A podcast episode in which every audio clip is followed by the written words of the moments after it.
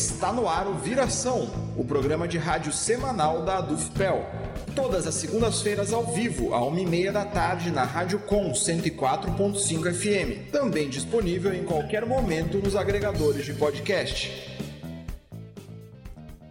Bem-vindo, bem-vinda. Eu sou Andrioli Costa e este é o programa Viração. E hoje vamos conhecer mais sobre o dia a dia de quem está na linha de frente da vacinação contra o Covid-19 em Pelotas. E para falar sobre isso, eu tenho o prazer de receber aqui os docentes da Faculdade de Enfermagem da UFPEL, Beatriz Franchini e Celeste Pereira, que também é presidente da UFPEL. Tudo bem, Beatriz? Tudo bem, Andrioli. É um prazer estar aqui. Um abração aí, boa tarde a todos e todas aí da Dufpel que estão curtindo aí mais uh, este programa. Maravilha, o prazer é nosso. E Celeste, como vai? Olá, Andrioli, Beatriz. Tudo certo, né? Tirando o que tá ruim, o resto tá certo, né? Mas é, de fato, um prazer a gente poder estar tá aqui fazendo esse programa e ajudando a falar um pouco para a população, né? Como é que está sendo todo esse processo aí contra a Covid-19. E mais ainda, trabalho esse sendo feito pela nossa seção sindical, a Duftel. Com certeza. Então eu queria começar perguntando para vocês como está a situação da vacinação hoje em dia, né, em Pelotas. Então acho que a Celeste podia começar para a gente, né? Como é que você percebe esse panorama? Veja, Andrioli, é, eu é, sou professora da Faculdade de Enfermagem, aposentada, né? e estou trabalhando na campanha de forma voluntária com as minhas colegas e com os nossos alunos aí em processo de formação, é, que é, inclusive né, estão com, com as aulas suspensas, então através dos projetos de ensino que a universidade está fazendo, a faculdade de enfermagem está fazendo, a gente está tendo a oportunidade né, de colaborar com, as, com a população em geral na vacinação e ao mesmo tempo trabalhar com os alunos na sua formação técnica né, e, e, e no diálogo com a comunidade. É, a gente está trabalhando de acordo com a definição dos protocolos que é, é, estabelecida, né, que foi estabelecida nacionalmente e vem sendo tratada com as suas particularidades no estado e no município. Então, aqui em Pelotas, a gente está agora na fase de vacinação ainda dos idosos, essa semana terminando né, é, a vacinação dos idosos é, com 60 anos ou mais, para depois a gente entrar na fase de vacinação dos crônicos, que a gente ainda não tem direitinho como é que vai ser o calendário, talvez até a Beatriz tenha alguma outra informação a respeito. A vacinação está acontecendo, né? A gente está vacinando as doses que são disponibilizadas diariamente. A gente tem potencial, inclusive, para vacinar mais, salvo uhum. o melhor juízo. Nós temos uma equipe para isso, né? Mas a gente ainda está com algum, algum limite assim da, da possibilidade de disponibilizar mais doses para cada dia, né? Então, eh, nós temos equipe lá, vacinamos todas as doses que são disponibilizadas, mas isso ainda, é, no percentual geral da população, ainda é um número pequeno, né? Nosso estado está no primeiro lugar em vacinação, mas nós ainda não chegamos nos 20% de cobertura, né? Uhum. E Beatriz, conta pra gente um pouco como é que está a chegada da, das vacinas aqui no estado, né? Está sendo uma entrega regular? Como que está esse cronograma? Bem, uh, as vacinas elas são enviadas, né, pelo Ministério da Saúde pela distribuição conforme o número da população de cada estado e o estado também uh, proporcionalmente envia para os municípios nós não estamos conseguindo assim ter uma previsão de chegada das vacinas, né? Normalmente, depois que a vacina chega, é que os municípios são avisados, né? Ah, então vão receber vacinas, né? Eu lembro que no primeiro lote de vacinas, assim, uh, até a chegada em Pelotas, não sabia nem quantas doses viriam. Então, uh, há essa dificuldade, né, por parte do governo federal em uhum. estabelecer programa de entregas regular e estabelecer quantidades para que os municípios e os estados consigam fazer uma divulgação uh, precoce para a população. Então, como uh, tudo acaba chegando em cima da hora, e aí o município fica sabendo quantas doses recebeu e vê qual é a capacidade que tem uh, para, né, para qual população que pode ser ampliada aquelas doses, porque, por exemplo, não adianta se abrir agora para 59 anos se nós recebermos só 5 mil doses, porque a gente sabe que tem 20 mil pessoas com 59 anos em Pelotas, entende? Então, à medida que vão chegando, é que o município está tendo que se organizar. Por isso que algumas vezes se vê a divulgação de um dia para outro ou com poucos dias de antecedência, porque infelizmente a gente não está tendo uma regularidade de envio e nenhuma previsão de quantidade que vai chegar, né? A, o que já foi feito até agora, né, foram os idosos, que são as pessoas de 60 anos ou mais, agora vão ser os crônicos. Depois disso, nós não sabemos, né, quais vão ser as outras populações que serão vacinadas, né? Porque também o Ministério da Saúde não estabeleceu ah, uma estabeleceu linhas gerais. E aí os municípios e os estados é que estão fazendo pequenas adaptações, né, de priorizar alguns públicos. Agora mesmo aqui o município de Pelotas vacinou os profissionais da segurança pública. Então eles vacinaram Polícia Civil, Brigada Militar e Polícia Federal, me parece. É, então, cada município tem priorizado algumas categorias conforme a quantidade que dispõe de vacinas, né? Porque realmente a gente tem uma previsão de quando vão chegar, como vão chegar e quais vacinas vão chegar. Mas todas que são enviadas, sempre se reserva a metade delas para a segunda dose. Ótima informação. Parece que tem toda uma essa dificuldade de cronograma, o mesmo de lugar para vacinação, né, que não, não que nem sempre é o mesmo. Isso tudo acaba colaborando um pouco para deixar a população menos informada, né, mais confusa, o que acaba prejudicando também. Sim, é, infelizmente nem todas as pessoas têm acesso aos meios digitais, né, que são os telefones celulares, não, não, não conseguem, não sabem acessar internet. Então, muitas vezes essas pessoas não ficam sabendo ou não têm condições de se deslocar para os locais, né? Por exemplo, agora nós temos vacinas em sete escolas muni do município, mas nem sempre é perto da residência das pessoas, como seriam os postos de saúde. Porque se nós tivéssemos vacinas suficientes, essas vacinas poderiam ser distribuídas nos postos de saúde e a população ir no seu posto de saúde, né? Uhum. Mas como são poucas, então se, se aderiu à estratégia do drive-thru, que acaba privilegiando pessoas que têm carro, algumas pessoas com uma condição financeira melhor que não tem carro pagam um táxi, tem gasto com táxi Uber para ir ao drive-thru, uhum. sendo que não deveria haver essa necessidade, né? O fator econômico não deveria ser um limitante, mas está sendo, né? Algumas pessoas uh, têm que pagar deslocamento para ir até as escolas para serem vacinadas, às vezes chegam lá, não é o dia delas, elas têm que retornar para casa, voltar no outro dia. Então, é, nós temos percebido que, que, está havendo essa, essa dificuldade de acesso, principalmente à população mais vulnerável, numa situação socioeconômica mais vulnerável. Celeste, eu queria saber agora de você, né? Aqui em São Leopoldo, onde eu estou atualmente, aconteceram casos de pessoas que, por não poderem se vacinar, eles acabaram agredindo, seja física, seja verbalmente, agentes de saúde que estavam ali durante a vacinação. Você chegou já a presenciar algum tipo de situação complicada assim? Como que isso afeta também o trabalho, já que são, como você bem disse, né, muitas vezes são voluntários que estão ali trabalhando, né? Pois é, né, André? Olha, eu acho que é, falar sobre a, a pandemia da Covid-19 hoje é, é um, um, leque de, de tantos debates fundamentais, né? Um deles é isso, quer dizer, as pessoas é, querem se vacinar, em que pese um conjunto de fake news, né, em, em que pese aí uma, uma campanha dura contra a vacinação, enfim, mas as pessoas querem se vacinar.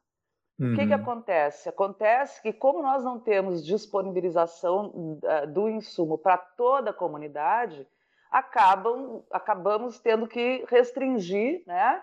É, tentando aí priorizar, vamos dizer assim, as populações é, com mais vulnerabilidade nesse momento.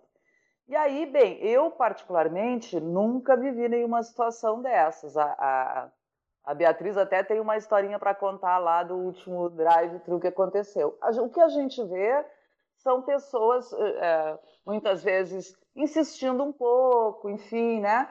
É, alguns colegas já vivenciaram situações mais tensas, né? Teve é, essa situação que eu estou dizendo para a Bia contar, mas já vou adiantar aqui, né? Que foi um rapaz que queria fazer a vacina, entrou pelo drive-thru e aí atravessou o carro e falou: Eu só saio daqui vacinado, né? Então, uma situação muito ruim, porque a pessoa quer se vacinar, tem direito de se vacinar, porque tem direito à proteção, né, à vida, como está lá na Constituição, mas não tem nesse momento. Aí tu tem que chamar a brigada, etc. Então acaba sendo uma situação muito constrangedora para todos, né? Porque os vacinadores, as equipes que estão ali fazendo o acompanhamento, o registro, enfim, as pessoas estão executando o que foi programado, né? Não são essas pessoas que tomam as decisões, na verdade, né, André? Então é uma situação muito difícil, assim, muito ruim mesmo de, de se vivenciar, né? De outro lado, tem as pessoas que ainda têm algum tipo de restrição e chegam lá cheias de dúvidas pelas por várias questões que já apareceram na mídia, querendo que a gente abra o frasco, que a gente aspire na frente, quer tirar foto, quer filmar. A gente tem feito um esforço nesse sentido, a gente inclusive estimula as pessoas, não, ó, quer que tire foto, vamos tirar foto, fotografa aqui, olha a vacina, a seringa com uh, o imunizante, olha a seringa vazia. A gente tem feito isso exatamente para tentar passar um pouco mais de segurança para a população, né? Porque, é, lamentavelmente, né, esse nosso desgoverno tem feito toda um, um, uma campanha de, de, des, desacreditação das vacinas. Né? Então, isso gera muita insegurança para as pessoas. E claro que tem um reflexo poderoso também sobre os profissionais de saúde que estão ali trabalhando, quer sejam eles voluntários, quer sejam os, os que estão convocados, mas que estão ali, né, é, disponibilizando o seu tempo e se expondo, e em muitos momentos longe das suas famílias para poder estar tá executando esse trabalho, né? uhum. com, com o risco aí de poder se contaminar e contaminar os seus mais próximos, mas também faz parte do processo, faz parte da profissão que a gente escolheu. A gente está ali porque a gente entende que é fundamental, principalmente nós do serviço público, né? Que a nossa formação foi toda é, garantida, financiada pela população. Então, é, é, é, uma, é uma tarefa nossa, né? É, que a gente cumpre com o maior prazer que é de devolver para a população aquilo que a gente recebeu dela, né, hoje na forma de trabalho. Foi nesse sentido que você, mesmo aposentada, buscou esse voluntariado assim para devolver para a população uma coisa que você recebeu? Oh, Andrioli, eu sou eu sou eu digo que eu sou professora, mas eu sou enfermeira, né? Eu trabalhei durante mais de 20 anos na rede municipal, né, com em atendimento direto com a comunidade. Eu tenho muito orgulho dos anos que eu trabalhei na universidade, com os alunos, no processo formativo, né? Então, nesse momento, a oportunidade de estar ali novamente, para mim é realmente um prazer, né? É de reencontrar os meus pares, é de rever as carinhas de alguns que foram meus alunos que estão saindo agora, é de, de de ver a energia boa que, que tem ali, né, das pessoas querendo trabalhar para ajudar a população. Eu acho que a, a nossa escola, em particular, assim, ela está de parabéns, porque os nossos alunos são muito guerreiros, estão ali todos super disponíveis, né, fazendo o seu melhor. É, é, é muito bom, sabe? Para mim é muito bom isso. Eu, eu, eu, eu, particularmente, me sinto muito privilegiada com essas situações. Claro que não é um prazer estar vivendo uma, uma pandemia, né? Com, com, tantas vidas perdidas aí, mas eu digo um prazer no sentido de poder disponibilizar meu trabalho para a comunidade, né? Com certeza é. Beatriz, agora a gente se encaminhou um pouco para essa questão da universidade, né? Eu queria que você contasse como se deu essa parceria é, UFPEL Prefeitura para é, estabelecimento da vacinação, junto ali com auxílio de alunos também? Como é que isso foi construído? Uhum. A Prefeitura Municipal de Pelotas sempre esteve com as portas abertas assim para a Faculdade de Enfermagem, porque sempre recebeu os nossos alunos para que nós realizássemos com eles aulas práticas em todos os postos de saúde, principalmente os que têm estratégia de saúde da família, né? Então, uh, nós sempre tivemos essa, essa parceria né, com, com, o município de Pelotas e nós sempre auxiliamos nos processos de vacinação, né? Porque as campanhas de vacinação elas acontecem anualmente, né? Nós temos a, a da influenza, né? Que é a vacina da gripe, H1N1. Então, nós sempre ajudávamos porque nós sempre estávamos em práticas ali uh, das disciplinas junto com os nossos alunos, sempre fomos parceiros. Neste momento, nós não estamos realizando aulas práticas, né? Porque nós temos né, uma comissão interna da Covid na universidade uh, que suspendeu todas as atividades presenciais. Mas mesmo nós não estando uh, realizando as atividades práticas, os nossos alunos de estágio final está, estão então fazendo seus estágios finais junto ao município. Então, quando começou a campanha de vacinação, os professores se voluntariaram né, para estar acompanhando esses alunos que estavam já em estágio junto à vacinação. Depois nós conseguimos também uh, que os alunos formandos que estão no nono semestre, sétimo semestre, que já tivessem sido vacinados, que pudessem estar também participando. Então, nós enviamos um pedido à universidade, a universidade autorizou, e nós então colocamos também alunos para estar nos acompanhando nessas atividades de voluntariado. Então, é, é, é uma troca, né? O município sempre recebeu bem a faculdade de enfermagem, e a faculdade de enfermagem se coloca sempre à disposição do município quando o município precisa, porque uma coisa é precisa ser frisada, Pelotas tem muito poucas pessoas na, específicas que coordenam o setor de vacinas, né? Então eles não tinham equipe para realizar essas vacinações. Então eles precisaram uh, contar com toda um, uma parceria com todas as escolas e cursos técnicos de enfermagem. Então, além da Universidade Federal de Pelotas, nós temos a Universidade Católica de Pelotas, a Faculdade Anhanguera, o curso técnico de menção, a Escola Estilo, a Escola Técnica Senac, também, se eu esqueci de alguma, peço desculpas, mas acho que são essas três, e mais as três universidades. Então, nós estamos também temos professores da odontologia da UFPEL que estavam ajudando. Então, uh, é, é, é, todo esse corpo né, de pessoas, de futuros profissionais, de profissionais voluntários que estão ajudando né, nesse momento. O município fornece alimentação para o profissional que vai atender no drive-thru, fornece é, transporte também, tem um ônibus que vai de manhã e volta ao meio-dia, depois vai à tarde, volta de tardezinha do drive-thru lá no centro de eventos.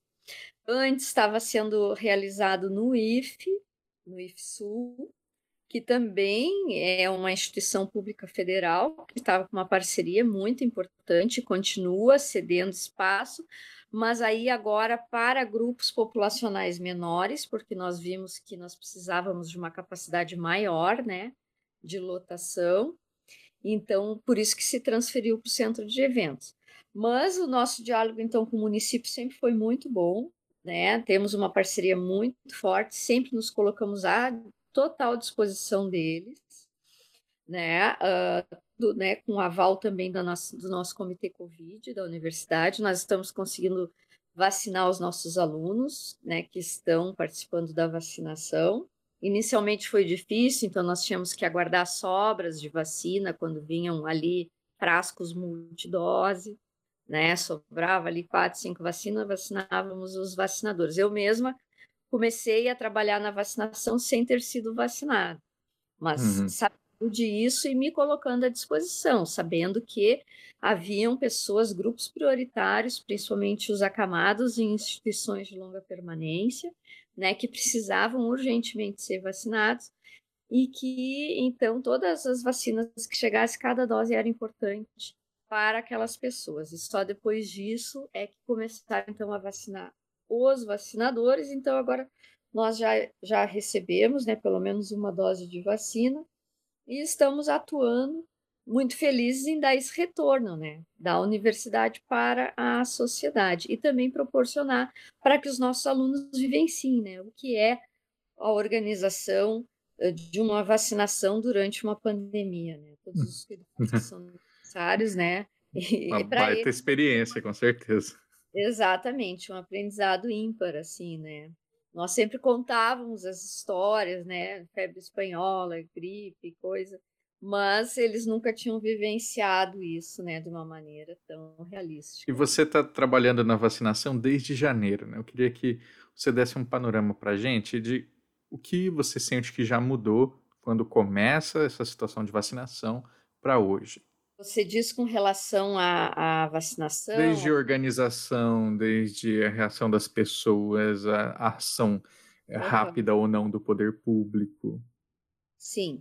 É, eu acho que, que cada município, né, tem se estruturado como pode. Pelotas tem empenhado esforços nesse sentido, algumas coisas têm sido revistas, por exemplo, né, os locais de vacinação, como eu falei, que a gente viu que o IFSUL já não dava mais conta de determinados públicos. Nós tivemos uma vacinação para pessoas de 80 anos que as pessoas chegaram a ficar oito horas na fila, né? porque nós não conseguíamos dar fluidez, né? Como nós agora damos no drive-thru da, da Fena Doce, que no centro de eventos a gente chegou já a vacinar 3 mil, quase 3 mil pessoas em um dia.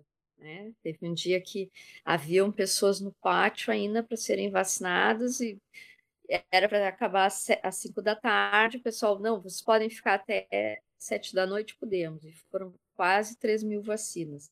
Então, isso né, foi alterado, já melhorou. Acredito que a, a receptividade né, da população tem sido muito importante, porque, exatamente por conta dos dados também de redução de internação das pessoas com mais idade, né, que antigamente eram os que mais internavam e o maior número de óbitos eram entre idosos. Né? Então, isso também encoraja muitas pessoas a fazerem a vacina, porque sabem que está tendo eficácia. Né? A pessoa, mesmo vacinada, ela pode pegar Covid, mas ela não vai desenvolver numa forma grave. Né? Então, nós vimos, por exemplo, o presidente da Argentina foi vacinado com duas doses da Sputnik e pegou Covid, mas ele não desenvolveu uma forma grave. Então, isso tem reduzido o número de internações e mortes. Mas, infelizmente, está aumentando no público mais jovem, né? Por isso que a gente tem pressa que a vacina chegue para que toda a população seja vacinada e não somente o, os grupos prioritários. Nós temos muito receio que agora, se passar no Senado liberação de venda de vacinas, que empresas possam começar a comprar vacina e essas vacinas não cheguem à população em geral, que fiquem restritas assim como se o poder público, o governo federal, tivesse responsabilidade só pelos prioritários e não pela população toda, né? E aí as pessoas ficariam à mercê de ter que comprar vacinas. Isso é muito ruim porque vai restringir demais, né, o seu uso e o acesso da população. Celeste, agora para nos encaminhar para o final, falamos desse desgoverno, né, que dificulta ainda mais a, o acesso à vacinação e como que essa lógica neoliberal pode colocar tudo ainda mais em risco. Eu queria que você respondesse para a gente se você acha que o SUS sobreviverá ao Bolsonaro. Eu não tenho dúvida que o SUS vai sobreviver ao Bolsonaro. Né? Nós já, embora o SUS seja novo, né, já passamos por vários desafios desde a sua estruturação. Né? Esse é mais um, talvez o mais dramático dos tempos, né? mas é, acho que a gente tem, tem dado respostas é, que fazem com que as pessoas percebam a importância de um sistema como o sistema de saúde que nós temos no Brasil, né, que permite, é, embora com algumas dificuldades, que permite o acesso de todas as pessoas que dele necessitam, que tem sido fundamental para o tratamento e a recuperação das pessoas que estão aí precisando de internação. A, a rede é, privada é, nacional não tem dado conta, não tem dado conta. Né? Então, é, a, a, o grande destaque para o tratamento, particularmente para o tratamento uh, hospitalar, tem sido realizado sim pela rede pública de saúde.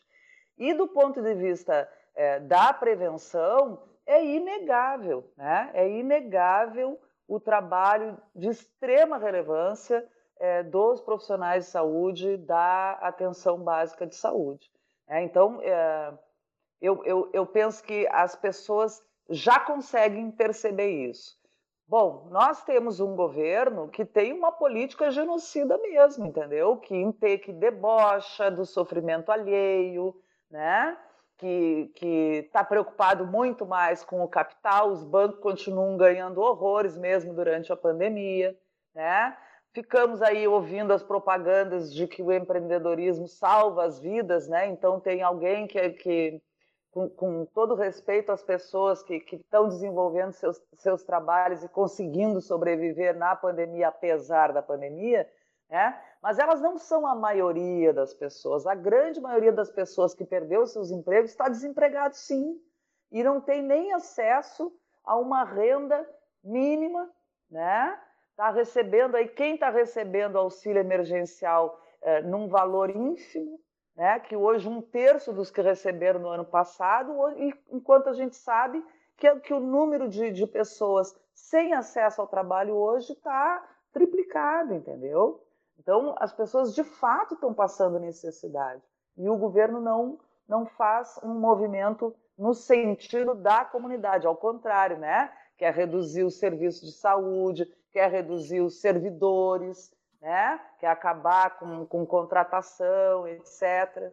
Então, é, é um, um, descuido, não quer falar em, em, em perspectiva qualquer de lockdown, e nós estamos aí né, na terceira onda da Covid, o mundo inteiro falando disso e o nosso é, país continua com essa atitude negacionista, né? Eu acho que a população ela vai dar essa resposta, sim, né? E os, e os trabalhadores vão dar essa resposta. Nós estamos aí na Câmara agora com é, é, foi para o Senado agora, né?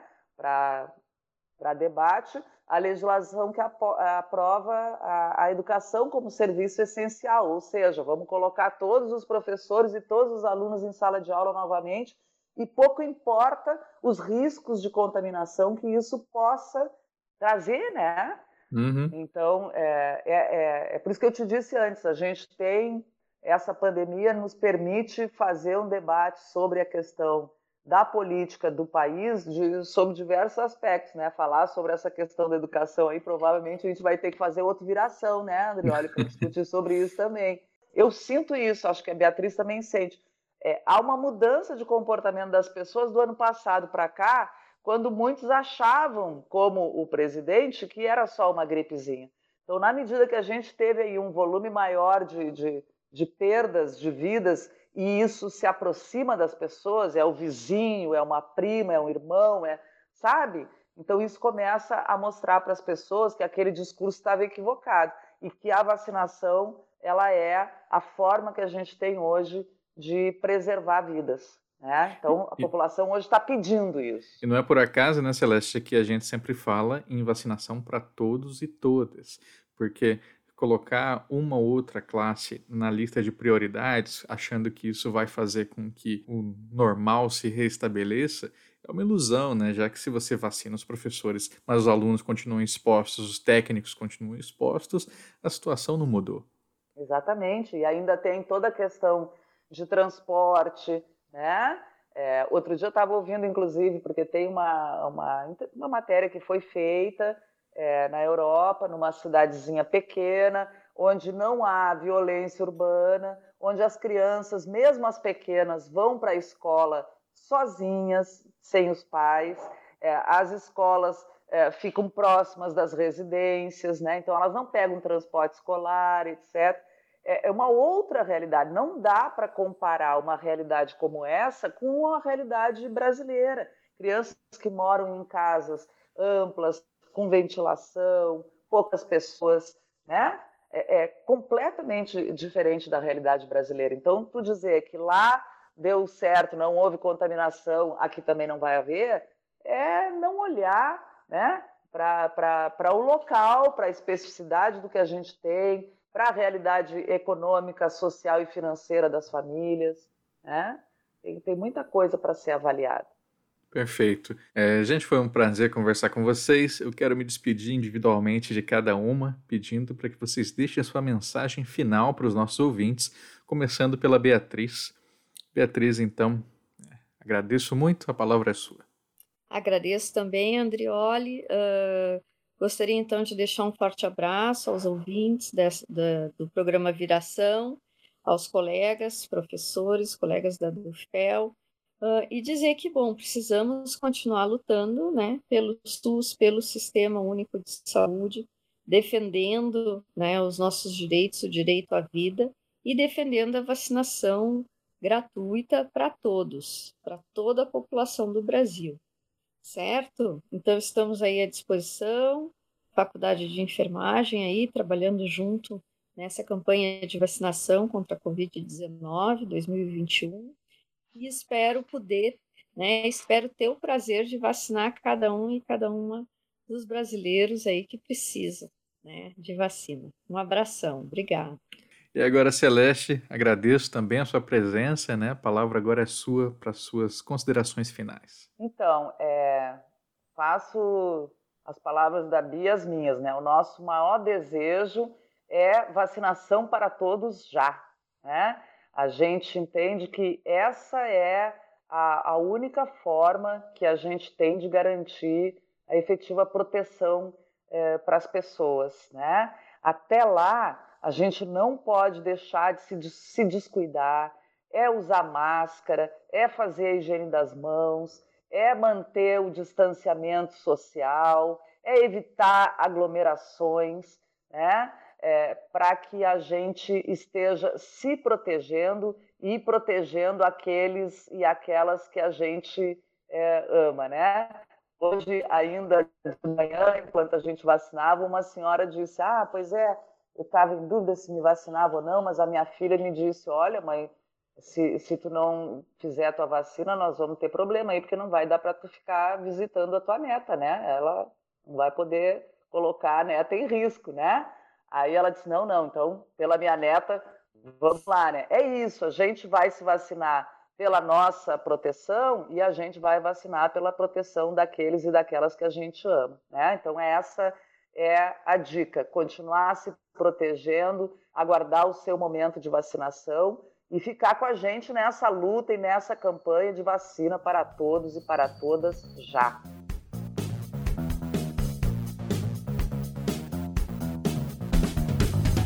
O Viração é o programa de rádio semanal da Associação de Docentes da UFPEL, a DUFPEL, seção sindical do Andes Sindicato Nacional. O programa é apresentado todas as segundas-feiras, a uma e meia da tarde, na Rádio Com 104.5 FM. Você também pode ouvir o Viração a qualquer hora nos agregadores de podcast e no site da Dufpel. O programa de hoje foi produzido por Gabriela Vensky apresentado e editado por Andrioli Costa. A coordenação do programa é da professora Celeste Pereira, presidente da Dufpel. A música que você está escutando é Welcome to the Show de Kevin MacLeod, uma trilha de direito livre disponível em filmmusic.io. Para mais notícias, acesse adufpel.org.br e facebook.com/adufpel.